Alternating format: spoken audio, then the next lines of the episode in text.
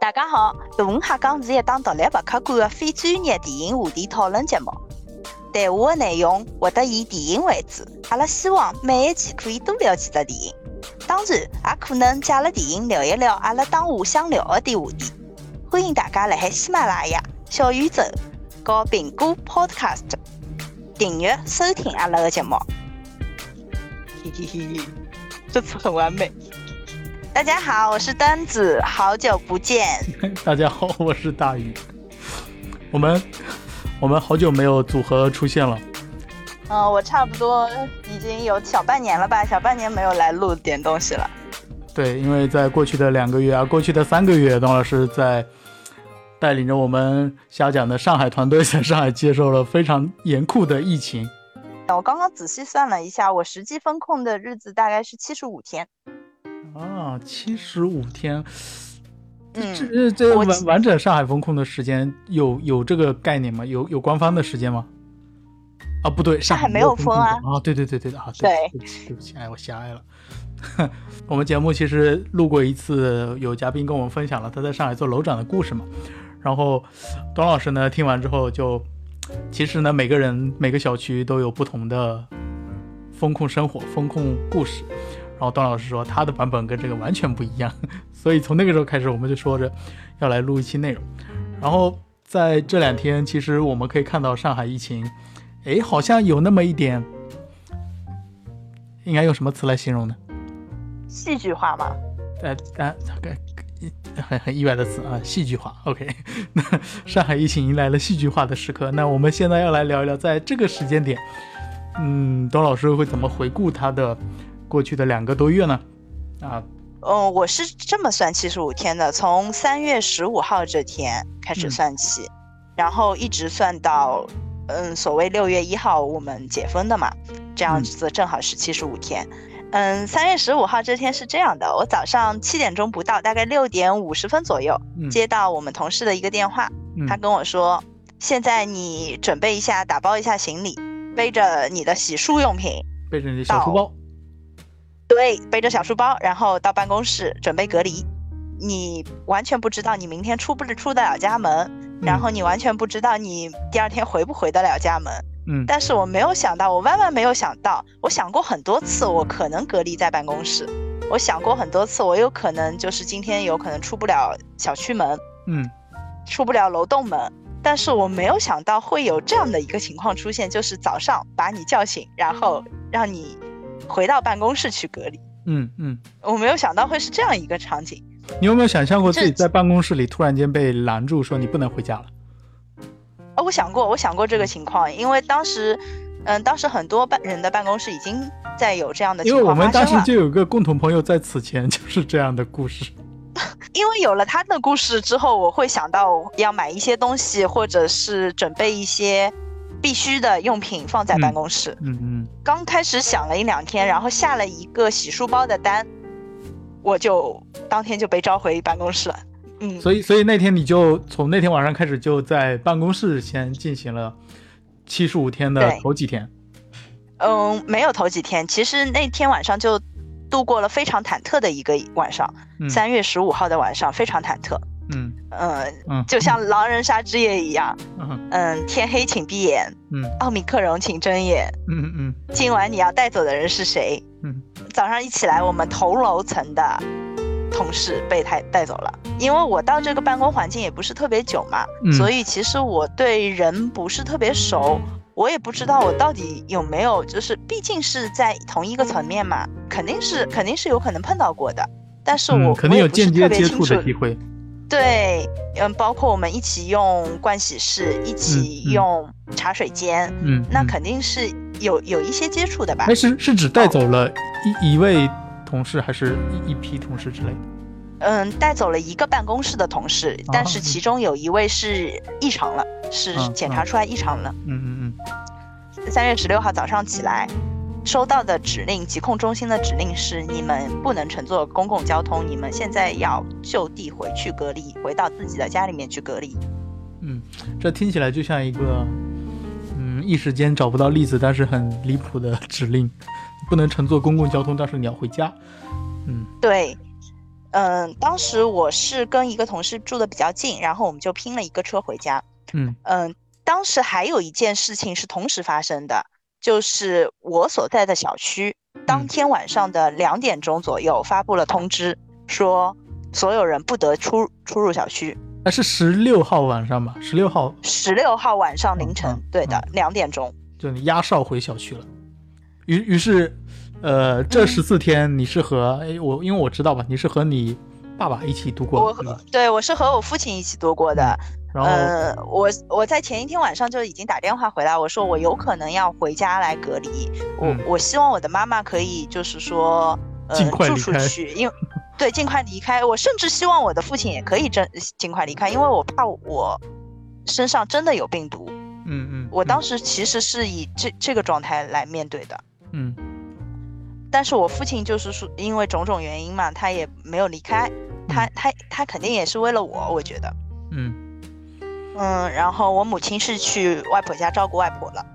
嗯，然后我我我想知道你这十四天是，呃，后来是就是跟你预期的一样吧？就是你自己预期其实跟我预期的，其实其实跟我预期的已经不太一样了，因为啊我以为是这样的，我的名单给到我的街道，给到我的居委之后，我以为会有人来管我，但是完全这个情这个时候我所在的区域已经是有有其实有一点凌乱了，已经已经没有人来管我了。当时16号嗯我们。对，三月十六号的时候，我们所在的居委已经有一些混乱了，因为他们刚刚经，他们居委干部已经刚刚经历了一轮隔离，他们也刚刚放出来，嗯他们作为密接刚刚隔离完毕，所以说他们拿到我的名单之后，他们觉得有点不知所措，他们也不知道怎么来管我。嗯呃然后我接到的疾控中心的电话，当时接到疾控中心电话也比较紧张吧，因为是毕竟是第一次接到这个电话，我相信他们当时也很紧张。呃，然后就跟我说不要动，然后他们过两天会来装门封，可能也是因为比较忙嘛，也嗯一直没有来装。呃，十四天结束都没来装是吗？不是，是我在七天结束之后，其嗯实可以出、可以出房门，可以到小区的时候，他们来装了一个门封，就是我已经出去啊倒了一个垃圾，然后然后发现被封在外面。嗯，这这个门封就是一个电子的门封，就是你一开门那边会报警，是这样的一个门封。跟我想的不一样，我以为是那种条子。但是这个门封，因为它装的晚了嘛，其实我嗯已经算是那个隔离结束的时间了，所以它其实好像没有开启。啊啊！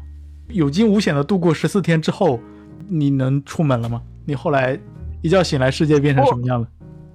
我出门了，出门的这天正好是三十号和三十一号这两天。三十号出门，我是去，呃我想想啊，我第七天的时候好像，嗯，第八天吗？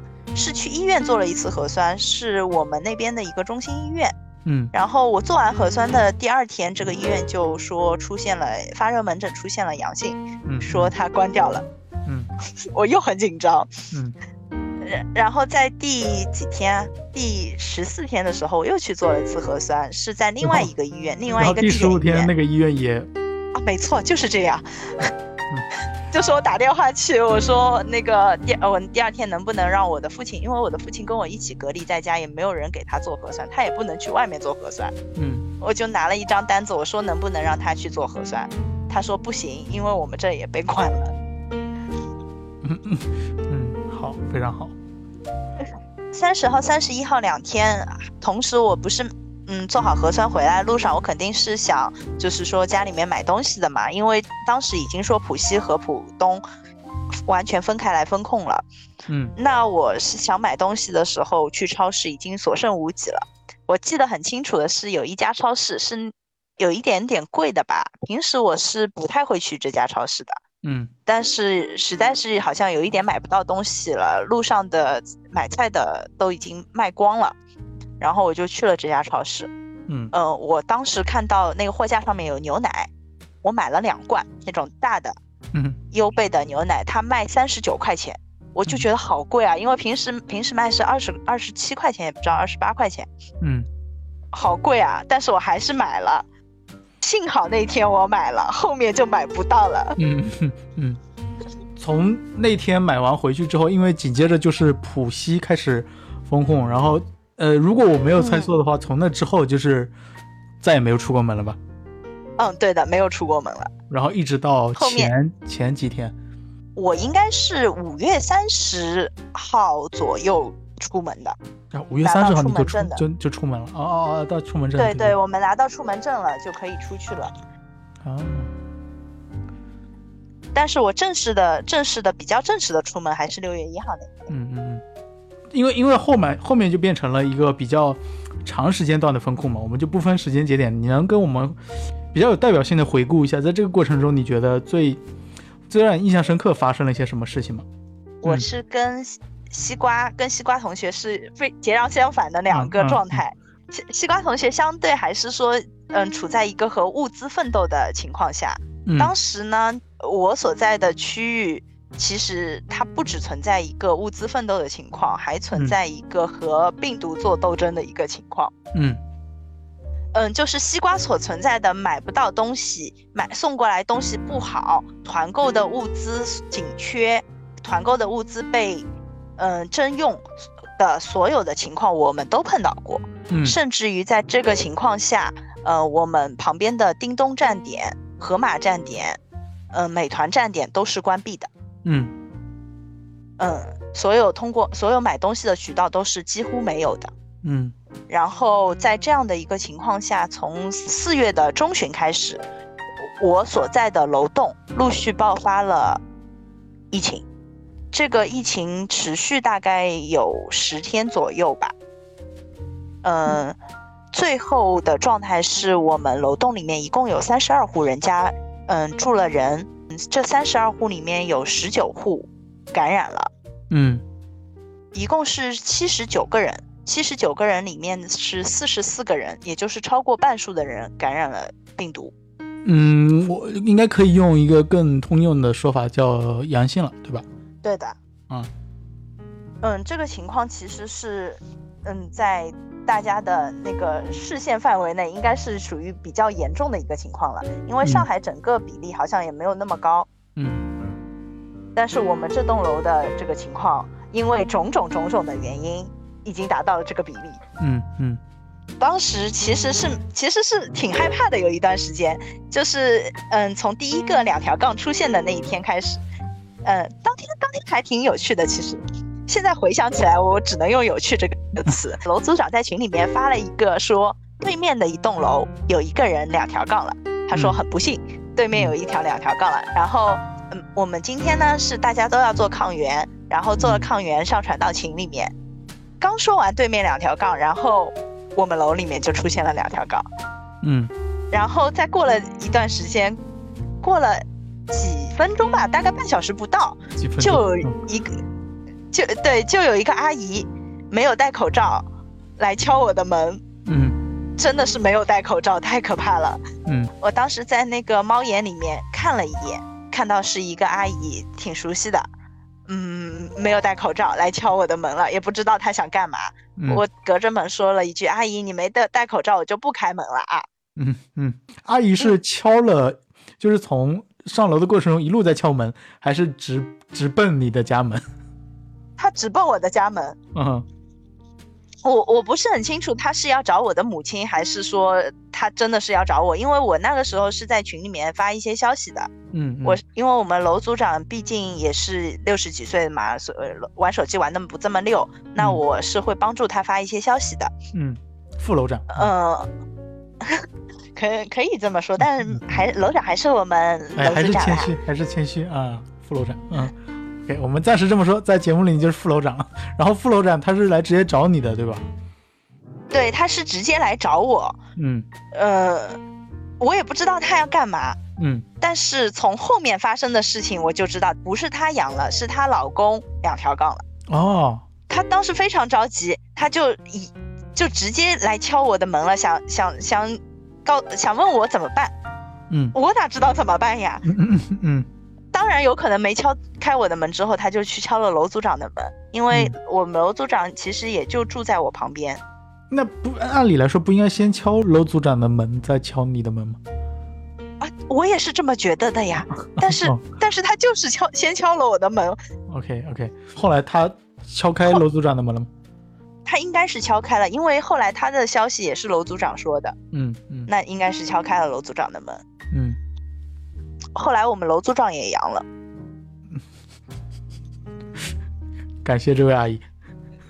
哎，那嗯阿阿阿姨本人阿姨本人后来阳了？阿姨本人后来也阳了，因为她也是同同住的密接嘛，是非常非常容易阳的。嗯也可能不是这位阿姨，因为还有其我们楼里面还有好几位其他的阿姨叔叔，都不嗯是特别的注意，嗯，这方面的防疫吧。嗯嗯嗯，反正有一天，当中有一个小插曲，也是后来我们知道的，就是有一天楼组长阿姨和她的先生两位吵得非常凶。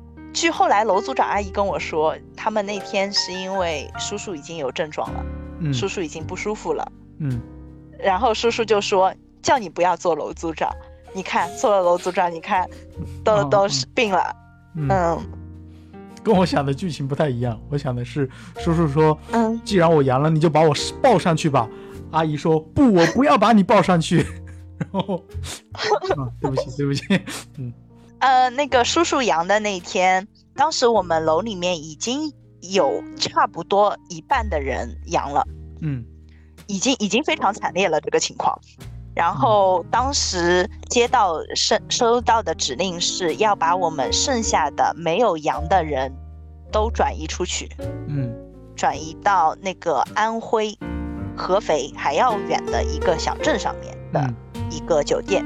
把阴性的人转出去。阴性的人，对，把阴性的人转出去。嗯其实如果大家都是一直没有发生什么的情况，要转出去也没有什么问题。嗯。但是呢，呃，我们转出去的时候，跟同住的密接嗯。阳性同住的密接是坐同一辆车的，嗯嗯嗯。就是就是楼组长的先生当时是阳性了，嗯，但是他自己当时还没有显现出来阳性的症状，他自己还没有两条杠，但是我要跟楼组长阿姨坐同一辆车转移，嗯那这样我如我如果跟他同一辆车，那我的那个阳性的几率就会大很多。嗯嗯，因为你前面说你是在楼里面做了，呃，哎，就我们还是称之为副楼长啊，称之为副楼长的角色。那在这个过程中，你你在这个过程中肯定是在不管是在群里面还是在呃志愿者工作里面做了一些事情吧？我想，嗯，这里面你做了具体做了什么事情？因为在最早的四月初到四月十号的一个风控期间，呃，我去我作为这几位团长的一个后备力量，嗯，或者说是助手，我我帮他们整理了一些表格，嗯。包括是接应了一些物资，就是嗯。他们比如说到楼栋下面，我会直接去接应，帮他们分发，或者是喊喊一下人。嗯嗯。所以说很早就认识了这几位团长吧。我记得有一天晚上，我做那个做一个一百零一块的蔬菜表格，做嗯。到大概凌晨两点，嗯。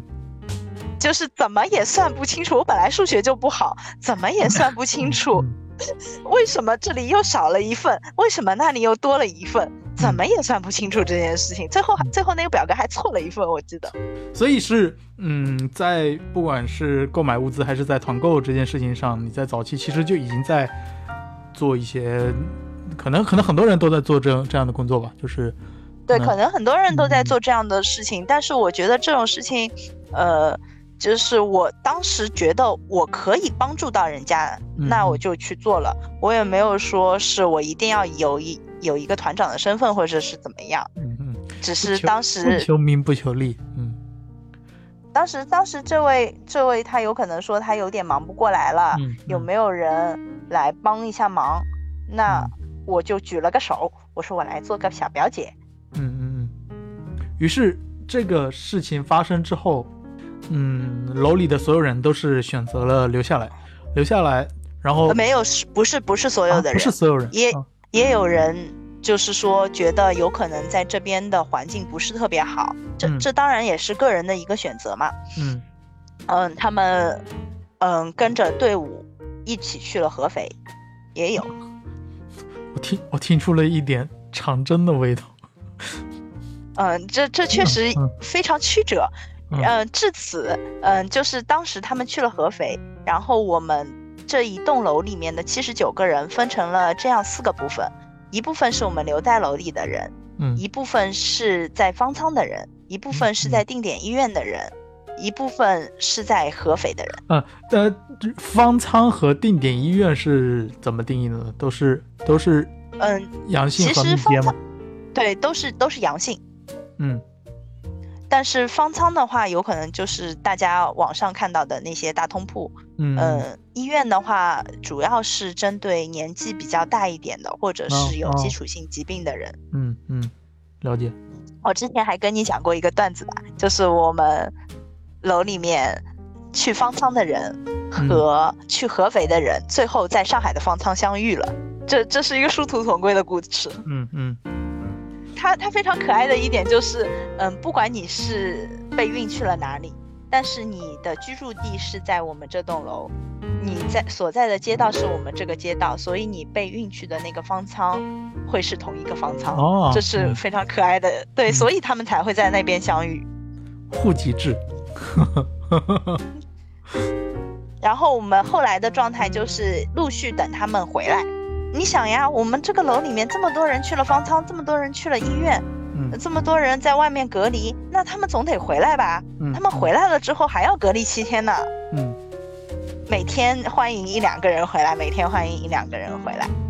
其嗯、其实最轻、比较轻松的一段时间是，就是该去方舱的都去了方舱，转移走了，嗯。还有给嗯、在合肥的人都去合肥了，因为因为嗯去合肥的里人里面有一些不是特别安定的人，这个这个不是特别安定，指的是什么？是指的是呃，指的是他每天可以在小区里面乱跑，不戴口罩乱跑的这种。啊啊啊？为什么？对，没有为什么，他就是一个自由自在的人。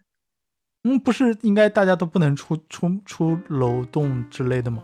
不能出家门之类嗯，他说他说我是阴性，我怕什么？所以还是有很多人在配合疫情这件事情上面，还是有有有一部分人，有一部分人在配合疫情上面，他可能对疾病的也不是特别了解，，嗯有他有自己的理解。，对嗯。他有自己的理解，也有自己的个性。嗯。比较戏剧化的是，这位阿姨，嗯，她的先生在去合肥的路途上可能感染了，嗯，但是她的先生要从方舱回来的时候，嗯，这位阿姨就站出来说，我对他拒绝了，他说我不要跟我的先生住在一起，嗯嗯嗯 对，因为他是阳性的，我不要跟他拒绝在一嗯起。嗯 但是这位阿姨在之前，在最早出去之前，她说这个病毒有什么可怕的呀？嗯嗯，非常非常难以琢磨的阿姨。然后呢？然后大家从大家真的是就是你我我说的大家是指呃所有人，楼里面的人，是在用嗯，什么样的心情迎接从方舱回来的人呢？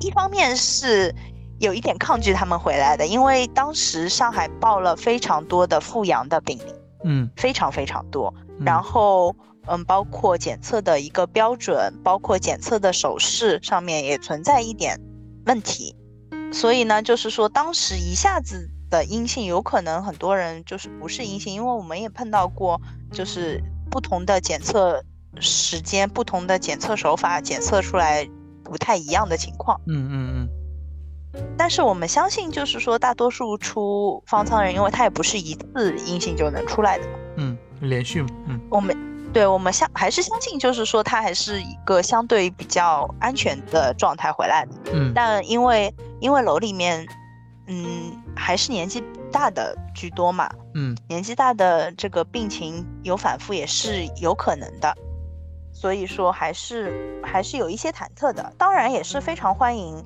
这些阿姨叔叔回来的，因为因为如果他们一直不回来，那这个疫情就一直不会结束。嗯嗯我们当时其实已经是把我们的节奏带入到整个上海的这样一个疫情的节奏里面去了。那我们希望这个疫情快点结束的话，最最近的一个方式就是希望我们楼里面也赶快恢复正常。嗯，你你说的把自己楼里边的节奏带到上海市的疫情节奏里面，这这句话应该怎么理解呢？就是就是我们当时楼里面我们楼不解封，上海是不会解封的。差不多就是这个状状况，就是我们看我们看着那个数据，嗯就就觉得，嗯，我们楼是当中的一个部分，一个非常大的组成部分。嗯，非常大的组成部分。嗯，OK。哎，我还想，因为这个过程中，我是感受到，大家其实是经历了一些精神状态上不好的阶段，就是可能，嗯，持续着持续的高压，持续的这种不不停的冒出阳性，然后身边的人一直在确诊，然后这样的状态，是是有这样的状态吗？先想问一下这个问题。呃，是是有这样的状态的。嗯嗯，因为因为其实我其实说我自己是打过疫苗的，包括我们楼里面的年纪轻的都是打过疫苗的。嗯我们不能说是很害怕这样一个疾病的存在。嗯，但是对于我的父亲来说，嗯我的父亲是有一些基础性疾病的，嗯，包括他也是没有打过疫苗的。但是我我是其实会很担心我的父亲受到一些影响。我当时是有这样一个状态在的，但是我也不可能就是说跟我父亲讲的非常的严重，我我只是跟他说我们楼里面有很多人阳性了，嗯。然后我是沉浸在我的，当时当时他说你每天都在玩电脑，他跟我说 你每天都在玩电脑，你不知道每天都在干嘛，嗯。但是我其实是在做一些，嗯，跟楼里面的小伙伴们、跟居委、跟或者说是跟外界在做一些联络的一些工作。嗯我的情绪应该说不能说是很差吧，但是但是我的那根弦是一直绷着的，嗯嗯有一有一些紧张的。嗯但是呢，因为经过了这一段，然后其实大家的还是还是会很很很害怕，一下子解封了，大家会很害怕。嗯我还记得我自己第一次正大光明下楼的时候，嗯，我还我还戴了两层口罩那天，两层口罩，嗯，OK，然后回回到家，我我现在的状况是我回到家一定要洗澡，就是嗯当时的那个状况是，只要我出过门，嗯。我回到家一定要洗澡，嗯。就就是我回到家一定要是包洗头洗澡的那种洗澡，就是彻彻底底的那种嗯嗯嗯洗澡，衣服也一定要换掉。嗯嗯，然后现在的话，我回来不能保证我每次都洗澡吧，但是我每次回来衣服肯定是要换掉的。嗯呃，如果实在是觉得有一些不太那个的话，我会二话不说就洗澡，一天洗八百遍澡。那在这个过程中，你最多一天洗过几次澡？哎呀，这聊着好像有点奇怪啊。我一天最多五次澡，嗯，好，非常好。嗯，就是早上出去了一次，然后发现，但是我我其实是希望我可以出去一次，然后把所有事情都干完，嗯但是没有，嗯，但是没有，就是不得很明显我没有出去是吧？对对对，不得不一直在出去换衣服，然后回来又洗澡，这个状态就很崩溃。你会发现，你一天没有干什么其他的事情，你就在洗澡了。嗯，所以这个五五次五次洗澡的这这个这个阶段，就是经常出门是为了取快递、拿物资。嗯，那个已经是比较，那个算后比较后期了吗？已经已经算嗯比较后期了，但是你的心里没有突没有办法突破那种不洗澡的状态。是已经进入五月份了吧？呃，已经在五月中旬左右了，五月中旬啊，所以五月中旬的时候，你还是需要嗯我还是需要通过洗澡来把自己给给给给洗，对对对，来平复一下自己。嗯，真正意义上的就是解除这么多限制，然后居委说大家可以比较正常的出入小区的日子是呃六月五月二十七号，啊五月二十七号，OK，那这个时间十七号，嗯。在这个时间点的前后，嗯，有什么变化吗？有什么对于你你个人来说有什么心态上的变化，或者是做事情上的变化吗？其实怎么说呢，就是因为发现楼里面的人，你突然间都熟了，你你好像不能再穿着睡衣出去了，就这个感觉吧。啊啊，对。那那那这个这段疫情，该不会把上海人爱穿睡衣这个毛病改了吧？我其实在家里面穿的还比较随便，嗯，真的是比较随便。然后嗯我这次还翻了一些就是比较旧，但是还能穿出去的衣服出来。嗯因为这些衣服也不怕再洗嘛，因为我每天要洗很多次澡，换很多身衣服，那我不能把所有衣服都这样子翻出来，那我要洗一些就是洗了也不心疼的衣服。嗯嗯，发现你自己能出去了之后，你你发现，呃，这个楼底你你说不定还能碰到一些还是要做个人的，还是要做个人的。对，还是要做个人的。嗯呃，那那稍微还是要注意一下形象吧。像像我以前出去，我基本上是呃，就就就就就穿着睡衣出去的。嗯，现在还基本上出去之前，包括呃不过这也是疫情，因为因为为了卫生，卫生也有这方面的考虑，也是会换一下衣服这样嗯子。嗯嗯是，还有一嗯件事，我因为跟我的闺蜜还住的算比较近嘛，我们找了解封的那一天，说我们一定要出来见一面。嗯我们嗯解封后第一时间，我们三个人见了一个面，嗯，是相约徐家汇是吗？相约美对，相约徐家汇，相约那个天桥新建好的天桥，对，在上面、呃、像个像个外地人一样 合影留念。在上面铺了一个野餐垫，你知道吗？我们拿酒精，我们带了酒精，把酒带了酒精棉片，带了酒精湿湿巾，带了喷洒的酒精，带了很多酒精，把那个因为刚下过雨喝的那个上面 喝的酒精没有带嗯，我们我们那个把上面都擦了干干净净，嗯然后上面铺了一张非常漂亮的野餐垫，粉红色的，铺好之后在上面放好了零食，所有零食都是三人份的那种样子，然嗯后拍了一张照，也也就有了我朋友圈那张照片嘛。我们把它放在。封面上，我们把它放在这一期节目的封面上。好的好的，嗯，解封的第一天，你选择了和闺蜜见面，这其实是这其实是解封的第二天，因为第一天天我们都有一些工作没有嗯来得及抽可以抽得出身，嗯嗯是解封的第二天，我们早上一大早就去见了这个面。嗯嗯嗯，所以嗯，在解封之后的第几天，你回到了单位上班？我我其实想问的是什么呢？是在这段日子，或者说今天开始往后的这段日子，嗯、你会怎么通勤呢？就是上班的这个这段路。嗯，今天是下雨了嘛，所以我嗯是坐地铁去上班的。嗯、但是我最近发现我是可以做到骑车去上班的。我离我上班的地方有大概半小时的骑车距离。嗯我之前是没有尝试过，之前觉得可能这段路有点远，但是我嗯现在最近最近这个情况，我发现骑车甚至于有时候还比坐地铁快。嗯，是我相信，因为嗯因因为因为从地铁站走出来，我知道那个地方要走好久。对的，对的。嗯嗯，然后在这几天你是坐了地铁吗？我其实是上礼拜上礼拜一直没有坐地铁，我上礼拜坐的 一直没有坐地铁。我在上礼拜的礼拜五那天，因为早上下了非常大的雨，嗯，在早上我实在没有办法，嗯 我坐了地铁。啊，所以上礼拜五是是你第一次坐地铁。对，包括我回来其实没有坐地铁，回来回来我是请我的男朋友来接我的。嗯嗯，OK。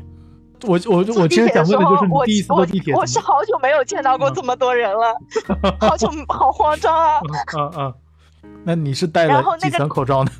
呃我我戴了 N 九五，哦，戴了 N 9 5好好，非常好。对，N 9 5我其实是，其实我是在我们楼里出现疫情之后，我就是一直戴 N 9 5的，嗯嗯包括解封的第一天，二十七号那天我出去，我也是戴二十六号还是二十七号，我不太记得了。嗯嗯，我也是戴了 N 9 5出去晃了一下午。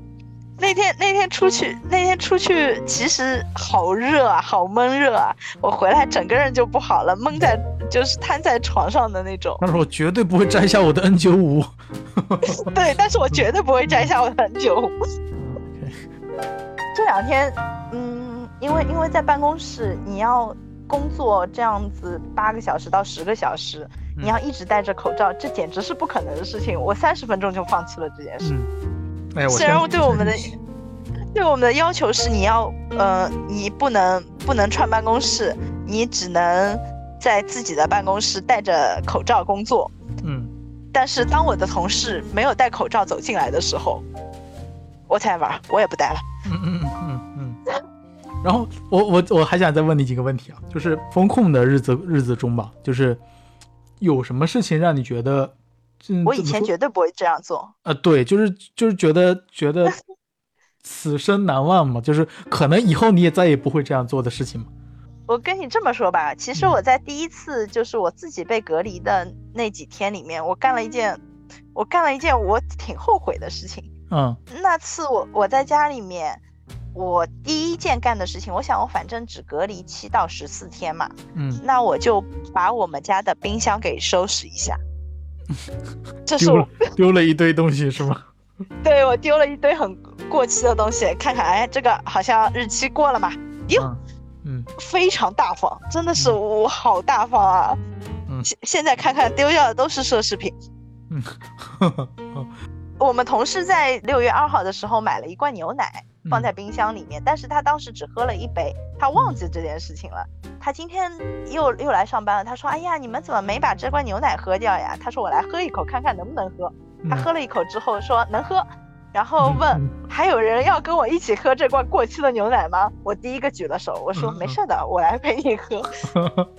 上海人民所以我从此成为全国最最艰苦朴素、不在乎过期食物的一个群体。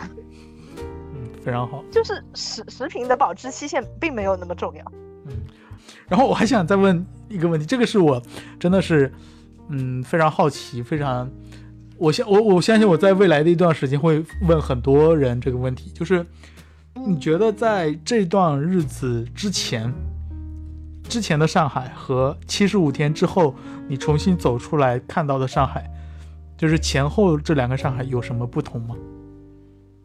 我其实是每天，我现在每天骑车回来的路上，我其实是可以路过淮海路附近的一个路段的。嗯呃，我可以说上海其实已经恢复了一个平常该有的一个秩序。它因为平，它因为它已经有一个完比较完整的一个城市秩序了，所以嗯说它的一个城市的结构、城市的运营其实是非常正常的。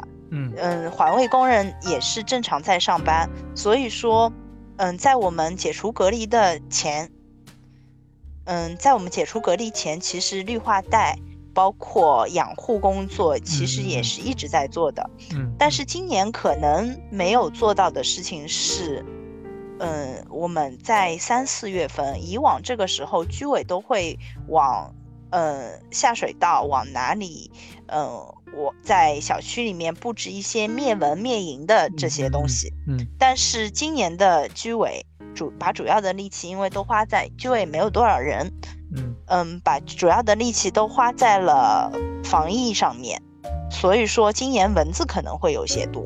嗯今年上海对于我们就是身体来说，体感来说，蚊子可能会有一些多。但是我看到的情况是，嗯，在我们刚刚解封的时候，也就是五月五月底的时候，灭蚊的队伍管理的这些人已经带着他们的工具到各个小区去做了一些事情的。嗯嗯嗯所以说，其实城市的整个秩序没有我们想象中的那么糟糕，因为它毕竟是有一定的城市机电运营嗯运营的机电在的。是嗯嗯，包括城市的市民也是希望这座城市快点恢复正常的，所以说没有我们想象中的那么糟糕。嗯，其实我想问的是什么呢？是不是这种，不是这么纯纯纯物理的感知的？就是你看到这些街道，你看到这些呃市民朋友，你看到这些嗯嗯你工作的地方，你经过的那些马路，经过的那些人，他们有什么变化吗？情感方面的感知有吗？嗯，其实现在的上海还没有彻彻底底的解封，嗯，暂时我们、我们暂时依旧没有说到菜场里面我们可以想买什么就买什么。嗯，比如说前两天想吃一个响油鳝丝，就没有办法买到鳝丝。嗯嗯嗯嗯，嗯，这个时候想吃上丝就过分了。暂时很多店都不能堂食，会会看到很多店门口蹲着很多人在那边捧着什么东西吃。嗯嗯嗯，我们暂时就是说对出门会感到有一些害怕。嗯嗯嗯，包括这两天新出的一些社会面的新增，我们嗯还是会害怕这样的生活重启。嗯嗯嗯，我自己来说的话，我买东西会想买多一点。嗯我平时买东西买的买的也不算少，但是但是我会在自己的这个承可承受的范围内买的更多一些，嗯嗯，再也不会乱丢冰箱里的东西了。再也不会乱丢冰箱里的东西。哎，我还在风控的时候干了一件事情，我还买了很多零食。嗯嗯，这很合理啊。其其其实我是一个平时几乎不吃零食的人，嗯但是但是我可能是因为有一些焦虑，或者说是，呃，我我想着我的零食可可以分给其他的人，或者是我在需要感谢的时候，我可以分给那些志愿者，因为我也没有什么其他的东西可以给他们，嗯所以我买了很多零食。嗯我到现在家里面的零食还有饮料的种类是非常全的，我从来没有那么全过。嗯，OK，嗯，变成一个怎么说？变成一个很惜物的人。是的呀，嗯嗯，就是就是有时候有时候我看到是我我爸爸我爸爸可能不知道这个过程，他看到就是多下来一根茄子，他想把它丢掉的时候，他茄子有点干瘪了嘛，他他想把它丢掉的时候，我跟他说你不要丢，你你把那根茄子留着洗一下，我们清蒸还是能吃的。嗯，好，非常好。然后，嗯，变成一个惜物的人，这个这个答案算是你的答案吧？是就是 已经虽然我平时也不是说很，也不是一个很浪费的人，但是、但是就是在这样之后，我会我会更更知道这样东西来之不易。嗯嗯嗯。然后，因为你说你过去的一周在骑车上下班嘛，然后嗯，嗯，你在这个骑车的过程中有有什么心心心得体会吗？首先出去的时候，我发现马路上面的人不，就是我以为马路上面会没有人，但是没嗯有想到马路上面会有那么多人。嗯嗯嗯，可能也有一些人还没有上班，但是其实上上下班高峰的时候人还是挺多的。那有看到一些什么对什么事情吗？因为我大概能猜测一下你的骑行路线，你能从呃很中心的地方到嗯到对徐家汇，那嗯。这这段路上你应该能看到很多东西。其实我是嗯回嗯我上班时候肯定是没有时间去嗯看一下旁边，但是嗯。我回来的时候有可能有时候会往旁边周围的小路嗯嗯穿两下，嗯。嗯但那时候我会看到就是长乐路，你也知道现在长乐路是比较中风险的一个地区，嗯嗯嗯。长乐路现在还是铁栅栏封控着，嗯嗯。然哎后，路上能看见孩子吗？呃路上孩子好像比较少，确嗯实是比较少。嗯嗯，基本上现在路上，呃，包括我上下班高峰的时候，基本上还是看到像我这样忙碌的工作人。嗯，就是还是成年人要要出来。嗯嗯还有就是在路上你会看到，嗯、有一些垃圾桶，一些医疗垃圾桶，嗯，还哦有哦对，还有就是路上还是可以看到有有那个大白。嗯嗯，最关键的一个变化是上海市各个地方是有那个核酸亭的，然嗯后那个核酸亭每一个亭子的名字都是有一些不一样的，嗯。有的有的叫核酸小站啊，有的是叫什某某亭啊，哎名字是会有不一样的。你说的核酸亭是指在在路路面上搭的那种小小小棚子啊，还是说它是有一些门店改，就是相当于有有建筑的那种？嗯、大多数的核酸检测点都是呃一个像一个遮阳伞？嗯嗯，它是一个不锈钢做的一啊个大盒子。嗯，有点。像牛奶盒的放大版，嗯嗯嗯嗯，是一个大盒子，嗯。然后呢是有几个洞，几个洞可以伸把手伸出来，然后给你做核酸的那种。啊，我大概我大概看在网上看过那种图。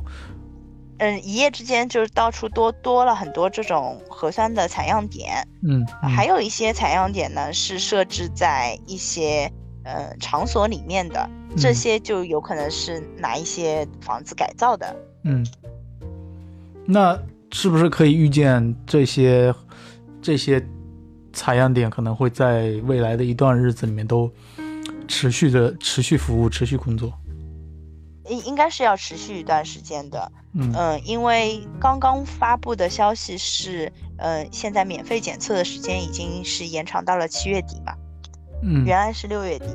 我我们原来没有想象到，就是说我们的保质期还是需要通过核酸来嗯嗯嗯这样的，续命。是对。嗯哼，解放之后你有变，你有你有觉得开心吗？就是我今天还跟同事聊到一个问题，就是呃，跟你说你必须待在家里的时候，你就是想出去，嗯。但是其实你平时也没有那么多时间你是出去的，你是一个 还是比较宅的人。嗯嗯嗯。但是如果有一个指令跟你说你不能出去，但是你那个时候人的一个心理就是我一定要出去走走，我一定要出去看看，其实是这样的一个状态。嗯，所以所以你的答案是什么？是解封之后有觉得开心吗？我解封之后应该还是开心的，嗯，还是开心的。就是一种一种轻松。嗯，但是但是因为解封的过于迅速了，这一 段，时间。这一段时间隔离的也也是有一点心力憔悴，所以嗯说解封的那时候有一点点不可思议吧。嗯到现在包包括因为今天是呃同时大家一起上班的第一天，我嗯现在还是有一点恍惚。为什么出现了这么多人？对对，为什么办公室坐满了？哦，今天办公室竟然满了，上礼拜不是还是只有一半吗？嗯嗯，OK。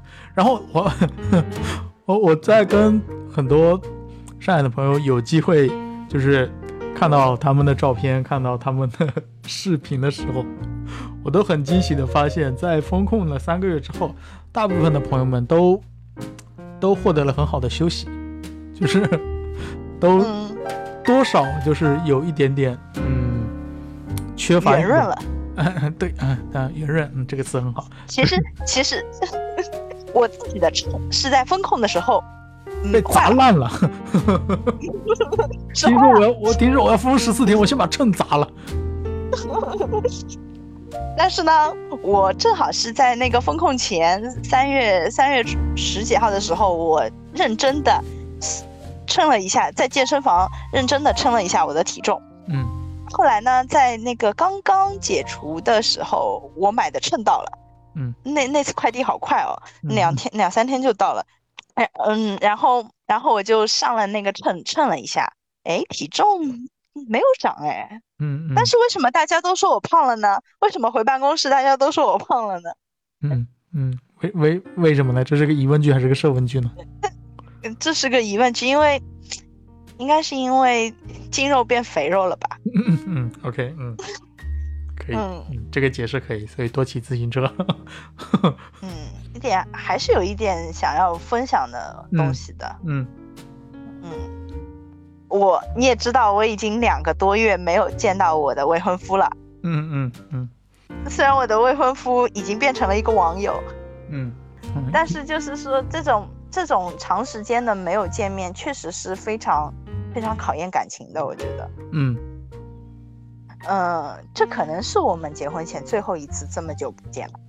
上一次风控也没有那么久不见，上一次风控他还是可以开着车来接我，然后到他家里面去过一个情人节这个样子。嗯然后上嗯上一次我们很久没见，应该是他在苏州长时间的一个出差，但是也没有那么久。那而且那一次的话，我还是可以很冲动的冲过去去见他一下，跟他共度一个周末，然后我再回来。但是这一次是完全没有这样一个状态的。嗯我们当中是会有一些就是线上的这种不开心情绪在的，嗯，但是这种不开心我，体验了一把异地恋的感觉。对对对，就是这种异地恋的感觉。但是我感觉这种不开心、这种吵架是带着一部分的想念和见不到的情绪，但是呢，我们内心实际上没有就是说那么的糟糕，那么的想吵架那种情况。嗯哎，当然也有那种就是在这段风控期间很不很开心的同居在一起的恋人的，也嗯是有的碰在。一起的。嗯对对对，嗯，结婚前我感觉，嗯，同居一次或者说是这样的异地的一次，都是非常考验我们的感情的，也是嗯也是对，也是对这段感情有一个有层次的、非常加码的一段体验吧。嗯我我还交到了一些朋友，嗯就是包括我们楼栋外面帮助我的这些小区里面的朋友，包括我们楼栋里面的朋友。嗯我不敢，我不敢去下定义，说我这些朋友是会是一辈子的一个朋友。嗯，但是在这种患难之中建交起的这样一个朋友的关系，嗯是我可以肯定他们是值得交往一辈子，嗯他们是值得交往的一些朋友。你楼里的这些朋友，就是呃，上海本地人和外地人的比例是怎么样的？嗯，基本上没有几个上海人吧，就是楼里面的小伙伴，哦，嗯，就是每个人起到的作用可能都不太一样。嗯每个人在这一段抗疫的过程中，每个人都有自己的付出。嗯有的人，有的人是保护好自己的小家庭，嗯有的人，嗯，他会每天非常认真的记录大家上上传的抗原，提醒这个抗原存在问题。确实也有，就是说通过这样一个记录看出来的。有的人是切切身的冲在第一时间冲出来说，这个责任我带领着大家一起来担起来。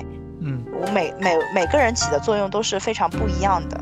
嗯我其实我其实也没有就是说一直把神经绷在那里，因为当中我们确实还有几天就是相对来说比较轻松的日子。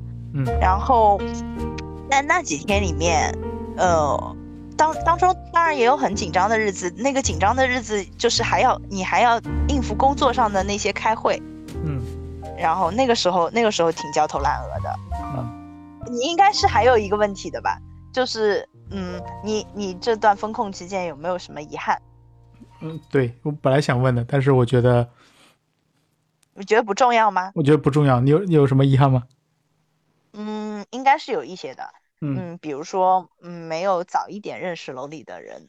嗯，这个事情其实不那么重要，嗯，但因为因为就是你说没有早一点认识楼里的人，你是早期是并不并不愿意和楼里的人不是说不愿意吧，就是说，就是说，因为我们现在的这个状态，包括，就是，就是人的这个状态，就是上班下班，然后也不会去跟隔壁的邻居、隔壁的人，呃，跟跟自己不是很熟的人去打打交道，没有这个社交的必要性，也嗯没有这个社交的欲望吧，嗯。因为你每天已经有这么多的事情了。嗯甚至于包括我隔壁的小姑娘，我跟她关系很好，但是我每天最多是出门的时候对她微笑一下，然后我就也很害羞，也很就是也很社社恐的就逃走了，或者是逃进屋了这个样子。嗯就真的是真的是因为我要风控回来了，所以我才加了他的微信，我才跟他认识。但是在认识了之后，我们嗯经过了比较长时间的一个对话，一个嗯价值观的交换吧，或者说是嗯嗯嗯会会觉得会觉得嗯很很后悔，或者是有点遗憾，没有很早认识楼里面的人，包括呃我以前跟你提到过的，我们楼里面还有一些其他的小伙伴。嗯，所以这这应该不算遗憾吧？这个这个算收获。这应该不算特别遗憾。嗯然后还有还有就是这个事情怎么说呢？它不能算算是我自己的一个遗憾，这应该算是。这这这反过头来，我不能把这个事情推到我自己身上，但是我觉得这是一个就是命嘛。我们楼里因为出现了一例死亡病例，哦哦嗯，非这这个事情，当时当时这这是一个环境造成的，我也不能说是为什么，因为我也不是医生，嗯，只只能说是因为有这样一个病例的存在，会让我对楼里面我们楼里面最后所有人都回归的时候，其实大家应该是很兴高采烈的庆祝。欢迎大家都回归了，但是我们最后没有说出这句话，因为有人再也回不来了。嗯，突然沉重了，对吗？突然间沉重了。嗯，当中其实其实，在疫情的发生的过程，整个过程中，我有有过就是泪流满面的时候，有过哭哭泣的时候。嗯嗯，但是我的哭泣不是因为这里死亡病例，也不是因为就是说这个压力有多大，是因为就是你会发现你在这个状况下，你很多事情你是很无能为力的。